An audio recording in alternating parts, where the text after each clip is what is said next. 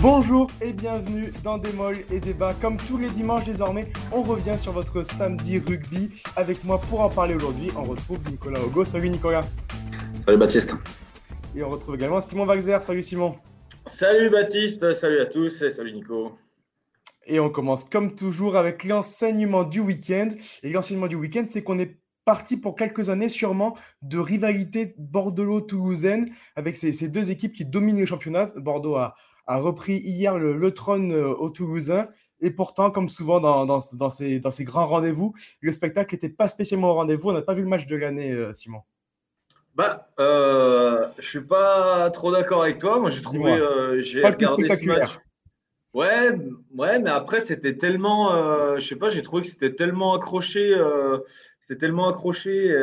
Il y avait une telle rivalité, il y avait de telles oppositions sur le terrain. Enfin, je veux dire, avec tout le nombre de duels qu'il y avait, quoi, Dupont, Lucu, euh, forcément Romain Tamac, Mathieu Jalibert, euh, euh, au centre aussi Aki Moefana, Moefana Seteni. Enfin, moi, je me suis régalé. Je longe, je longe Woki.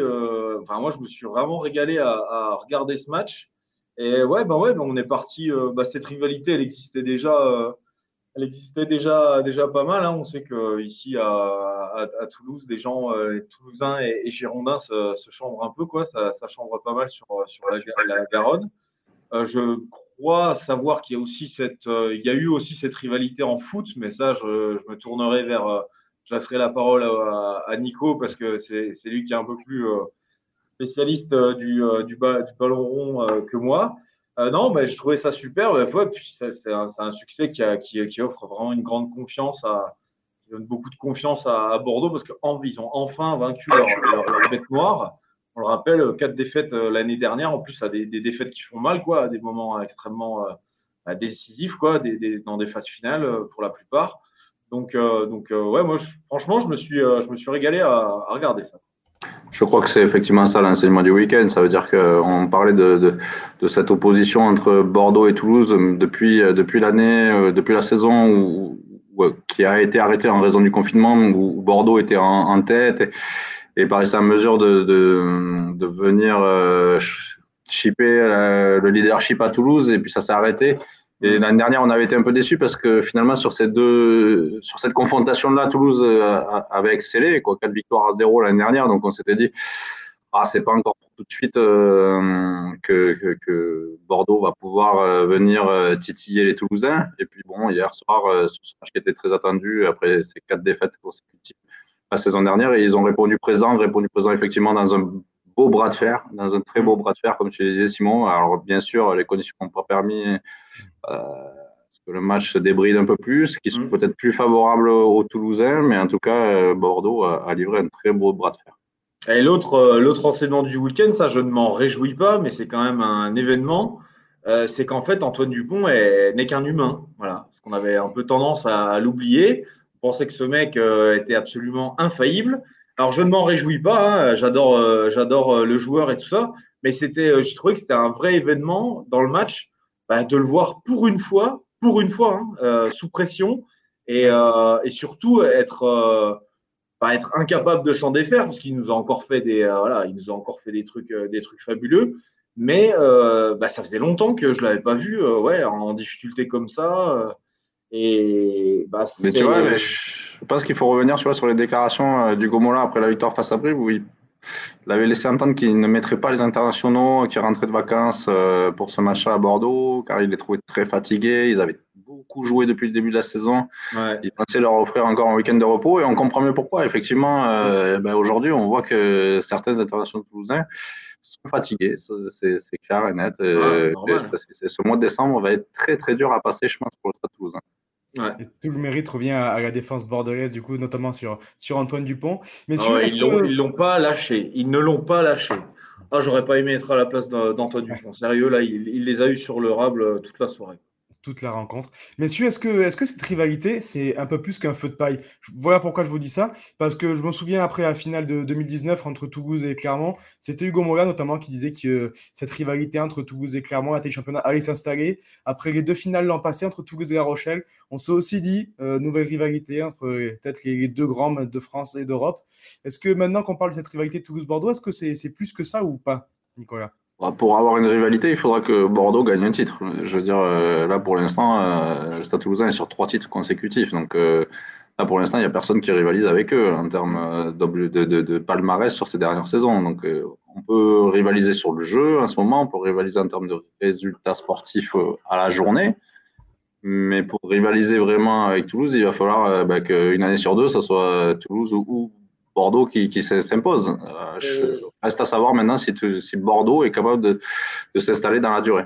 Et Nico, tu as répondu à l'autre question. Est-ce que pourquoi cette rivalité entre Toulouse et La Rochelle ne s'est pas installée? Parce que La Rochelle a toujours perdu en fait. Hmm. Exactement. Euh, voilà. Et puis ils ont connu un début de, début de saison assez délicat. donc au final, bah oui, cette, cette opposition, enfin cette rivalité entre Toulouse et La Rochelle, elle n'a pas pris, ou moi en tout cas, je la ressens pas aussi forte comme il y a 10 ou 15 ans euh, en arrière, quand euh, on assistait au, fameux Classico euh, Toulouse-Paris ou bien bien d'autres d'autres d'autres d'autres chocs notamment avec Biarritz à l'époque du, du, grand Biarritz. Moi je trouve que ces, rivalités elles ont elles ont je les, les ressens pas quoi. Le classico aujourd'hui clairement n'existe plus. Donc c'est vrai que comme dit Nico si l'UBB arrive à chipper les titres euh, à s'installer, j'allais dire, à chipper les titres au Stade Toulousain. tous les titres ne reviennent pas au Stade Toulousain, soyons clairs. Mais euh, si euh, s'ils arrivent vraiment à, passer le cap, et Dieu sait qu'ils s'en approchent, comme en témoigne leurs deux demi-finales l'année dernière, alors qu'ils avaient encore, ils s'étaient encore jamais invités en, phase finale. Ah, c'était trop les plus proches de gagner Toulouse l'année dernière. C'était Bordeaux en demi-finale top 14. Ouais, oui, mais, voilà, mais comme disait Simon, la, rivalité entre le Stade français et Toulouse à l'époque, elle était née euh, des matchs de phase finale. Elle ah ne se crée pas sur la saison régulière. Elle se crée quand, quand, le Stade français vient mettre une volée euh, au grand Stade toulousain alors que personne ne l'attend en quart de finale. Ah, voilà, là, là, il y a une rivalité qui se crée. C'est sur les mm. matchs après qu'on verra si, bah, si Toulouse garde son leadership. Mais là, quand même, euh, ce match-là, hier soir, euh, on a vraiment senti les Girondins euh, transcender. Alors bon, ils jouent à domicile devant un public déchaîné, donc ça doit forcément, ça doit forcément jouer. Mais on a senti quand même que c'était un match, c'était un match vraiment particulier. Et comme le disaient les joueurs et puis les, membres du staff après, après la rencontre, c'était plus que le premier et le deuxième, quoi. Voilà, ça, ça représente beaucoup. je me semble c'est Cameron Wookie qui disait que, que, que c'était beaucoup plus que, que ça. Et ben, c'est un peu, on en revient en fait à, je trouve, ça me fait penser à la situation un peu de France-Nouvelle-Zélande, quoi, il y, a, il y a 15 jours, où, euh, voilà, pour une fois, tu arrives à vaincre, euh, arrives à vaincre ta, ta bête noire. Et ça, ce genre de, de, victoire, ça va, ça va beaucoup compter, quoi, dans l'avenir, mentalement, de se dire que, et Emmanuel Arnardoki nous le redisait encore dans, dans, dans le, dans l'émission, euh, dans l'émission le, de, de, cette semaine, euh, ça, ça compte quoi. Quand, quand tu as vraiment des séries noires contre des équipes et, que ça dure, ça dure, ça dure, mentalement, au bout d'un moment, ça commence vraiment à te toucher. Donc là, je pense que les, Girondins, euh, ils, ont, euh, ils ont franchi un cap euh, important dans leur processus de construction. Voilà, donc une rivalité Bordeaux-Toulousaine aussi entretenue par, par les entraîneurs, comme tu disais, avec notamment Christophe Furios qui disait hier au micro de Canal, que c'était plus qu'un simple match de rugby maintenant. C'est Bordeaux-Toulouse. On enchaîne, messieurs, avec la deuxième thématique, la question qui fâche. Et on va basculer sur le week-end prochain, le week-end européen. La question que je vous pose, la voici. Quels clubs français vont briller en Europe selon vous cette saison? Alors, on a forcément des favoris, on va penser à Toulouse évidemment. Est-ce que tu vois une autre équipe française tirer son, son épingle du jeu, Nicolas? Alors, je vais étendre un peu le débat. Je trouve que cette Coupe d'Europe, elle, manque de lisibilité, là, clairement, euh, avant de débuter euh, cette compétition. Avec euh, cette phase de poule qui est réduite à peau de chagrin, la moindre erreur peut être capitale. Seulement 4 matchs on peut avoir des surprises dans les deux sens. Je veux dire, euh, deux matchs de poule, euh, c'est, ça va, tout va très vite. Quoi. Même le Grand Stade Toulousain peut passer à la trappe euh, sur, sur cette phase de poule du mois de décembre où ils sont pas très bien. On a du mal à vraiment à connaître le niveau des équipes anglaises quand même. Le championnat anglais, c'est des résultats qui, tous les week-ends sont surprenants parce que ils ont beaucoup joué sans les internationaux aussi pendant tout le début de saison. On a aucune euh, visibilité sur le vrai niveau des, futurs adversaires des équipes françaises, euh, qui sont anglais. Et puis, euh, on ne parle même pas des, équipes celtes qui ont commencé leur nouvelle compétition et qui sont bloquées en Afrique du Sud. Mm.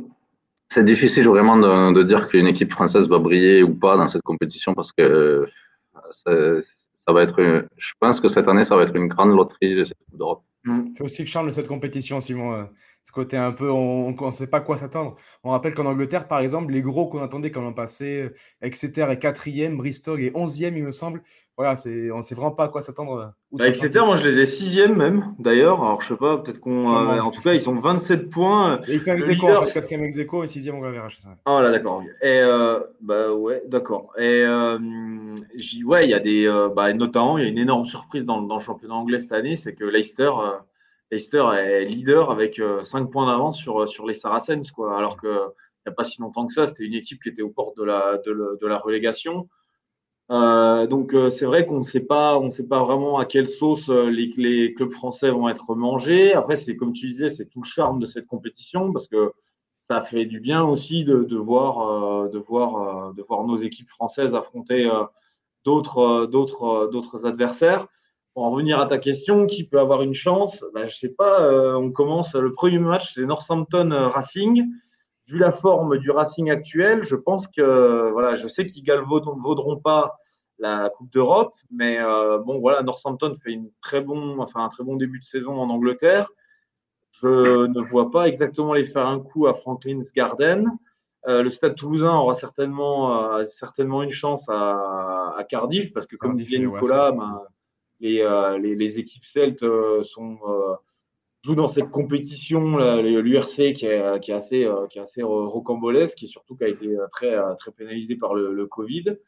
voilà, l'UBB reçoit donc Leicester, le Leicester, le, leader du championnat anglais. Ça, ça va être très dur, mais je vois les, les, Bordelais transcender. Donc moi, je me dis, je me dis pourquoi pas. Clairement, on va recevoir l'Ulster, les Irlandais de l'Ulster et Montpellier va aller défier Exeter, euh, qui est euh, Exeter. Donc on en, parlait au début, c'est pareil, c'est un, déplacement sacrément difficile.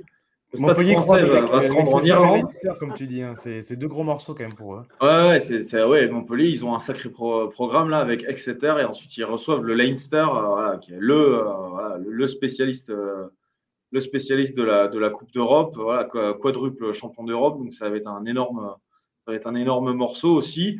Et on peut terminer par euh, La Rochelle qui va recevoir. Euh, qui va recevoir euh, non, on ne termine pas par La Rochelle. La Rochelle va recevoir Glasgow. Donc là, match super, super spectaculaire, à mon avis. Ça va être intéressant à, regarder. Et Castres qui va se recevoir, qui va se taper, on peut le dire, le champion anglais en titre, les Harlequins, dimanche à 18h30 on a quand même un, pour la majeure partie des équipes françaises, on a quand même un programme euh, vraiment relevé. Quoi, je Harlequins Munster pour le, CO, dont on sait qu'ils sont pas les plus fervents partenaires de cette Coupe d'Europe, ça, ça va être compliqué. Euh, moi, j'ai observé une autre équipe. Alors, vous allez me dire, je me suis amusé ce matin en regardant les confrontations. C'est tout simple, si vous regardez le classement des équipes, vous savez qui a, qui a plus de grosses confrontations ou de faibles confrontations. Et logiquement, moins bien tu es quand même cassé en top 14, et plus tu prends des gros, et il y a une exception, c'est le Stade français qui croise donc avec Connards, qui est septième, et Bristol, qui est censé être un gros, mais qui est en, queue de peloton du, championnat anglais.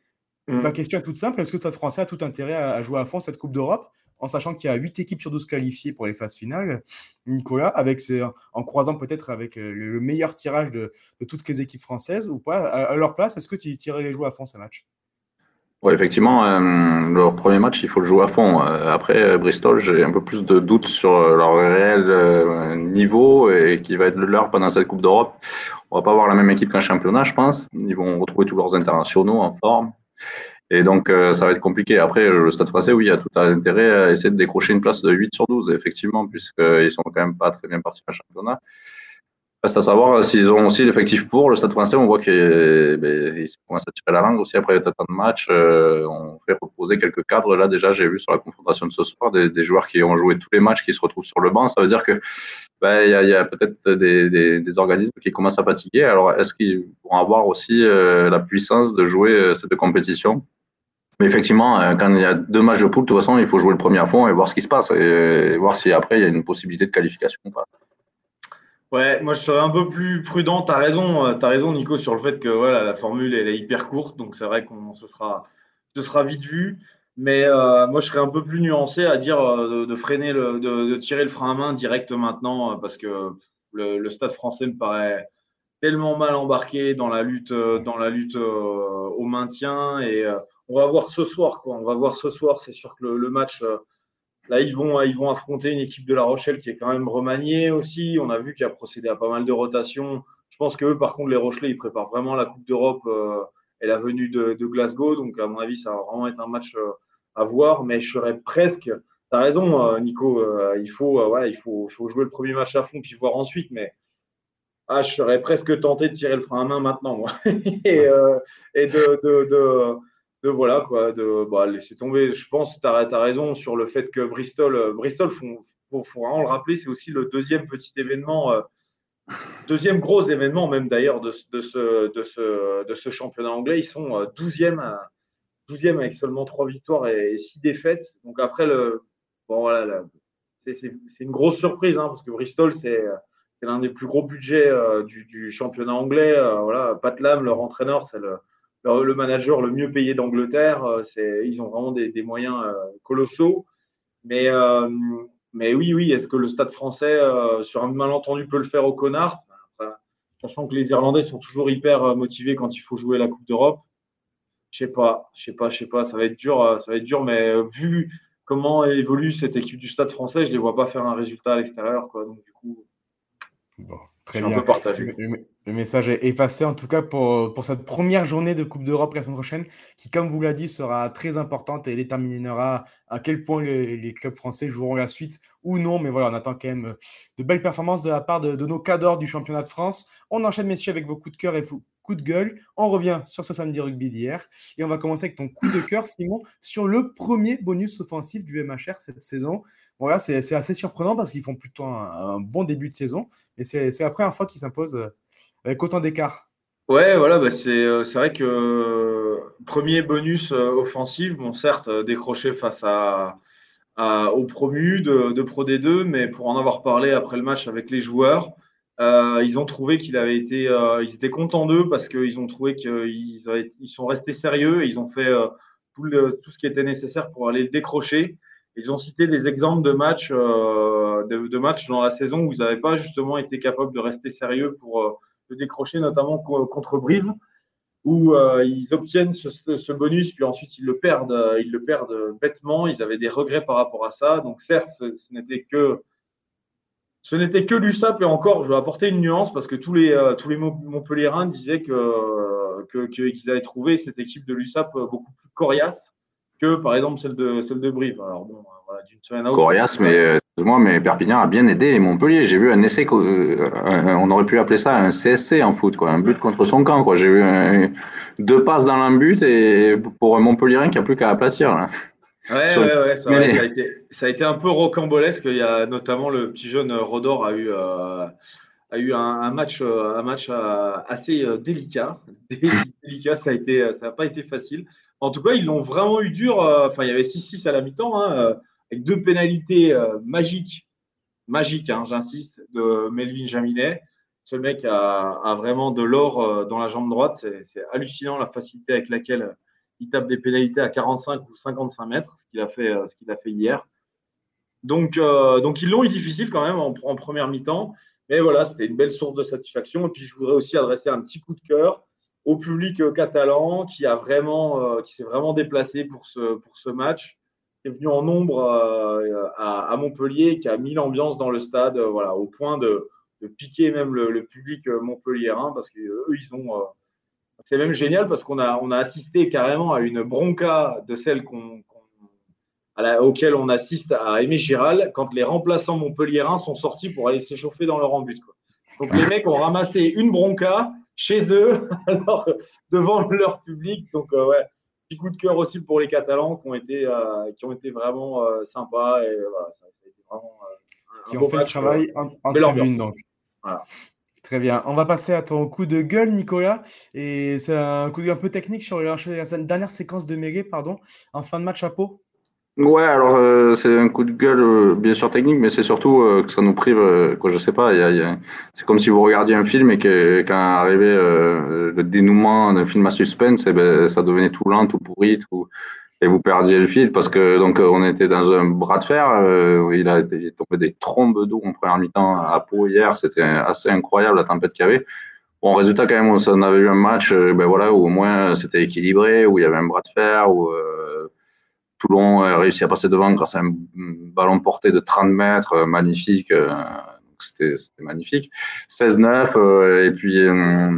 Et puis, et puis arrive cette séance de mêlée à la 71e ou 72e minute on se dit que pour Pau, à 5 mètres de la ligne de, Toulon, il y a un carton jaune contre Nakarawa. Tout, tout est fait pour que le, final soit haletant, plein de suspense. Et puis là, on va passer euh, quasiment, euh, alors euh, Franck Azema dira 4 minutes, on peut penser qu'il y en avait plutôt 7 sur cette séance de mêlée à refaire, sur des lacets d'effets, sur des changements en première ligne au dernier moment, sur des nouveaux cartons jaunes, sur des pénalités, sur pénalité sur pénalité. Tout ce qu'on aime.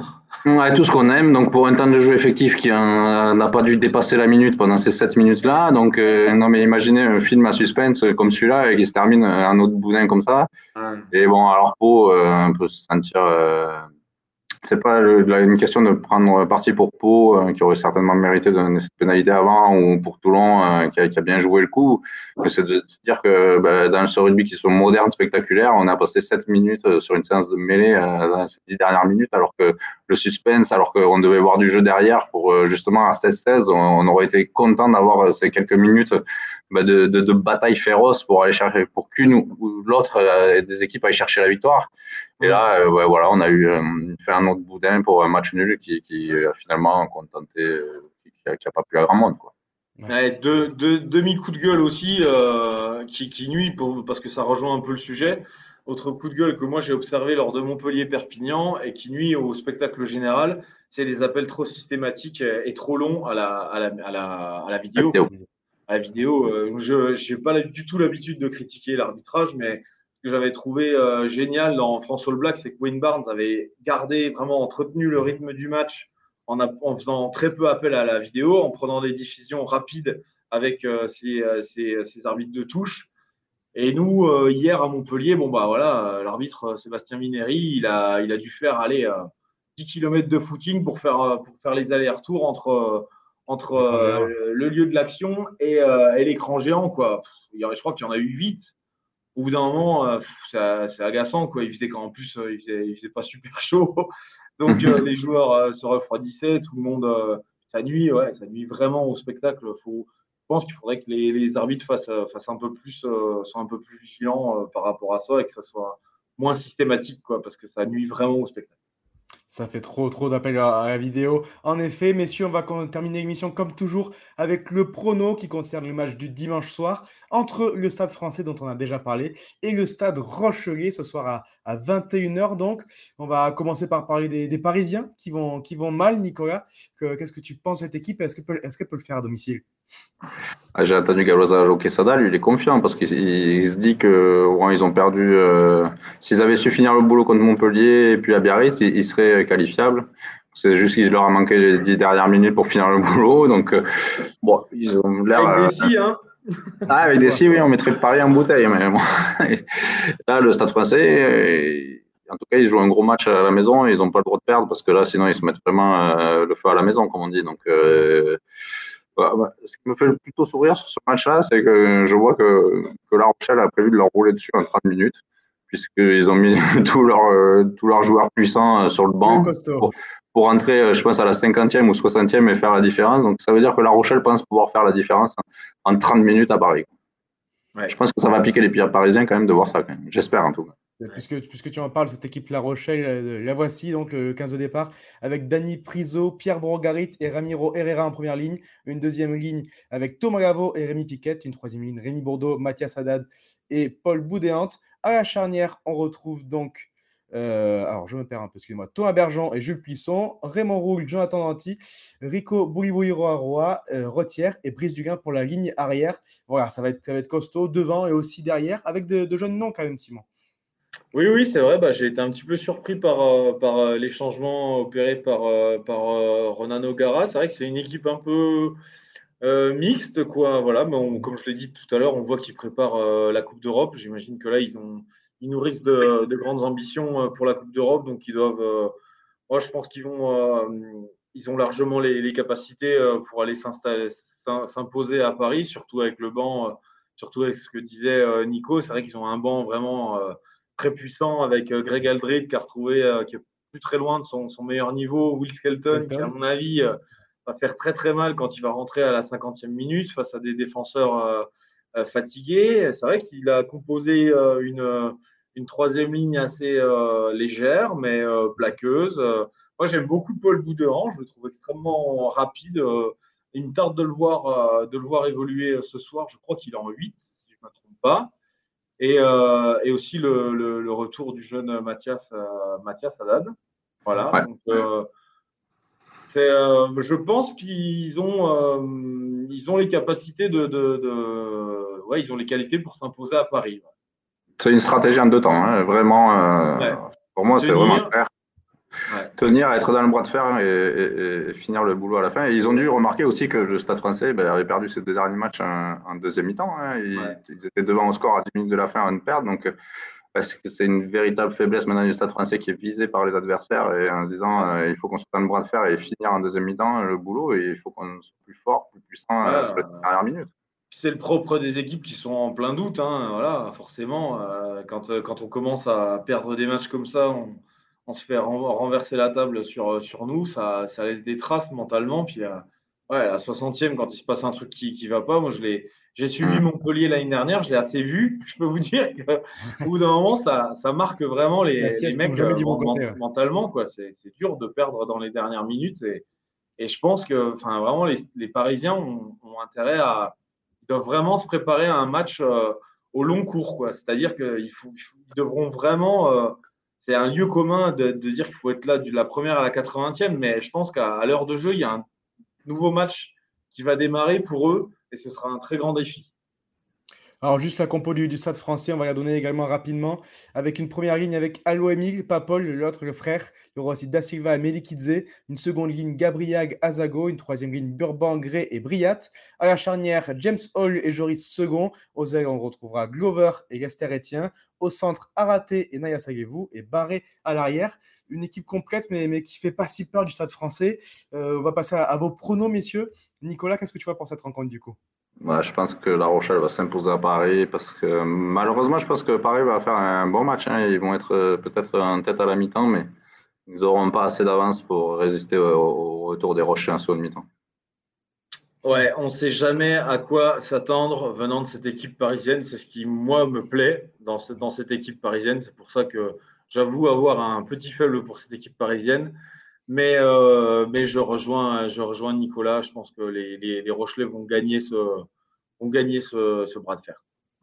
Bon, très bien, Victor. Des, des Rochelais donc dans, dans les premiers midi olympiques face au Stade français. Merci beaucoup, messieurs. Merci à, à, vous derrière vos écrans pour votre fidélité. Et continuez de suivre toute l'actualité du rugby sur rugbyrama et midioolympique.fr. Au revoir. Salut.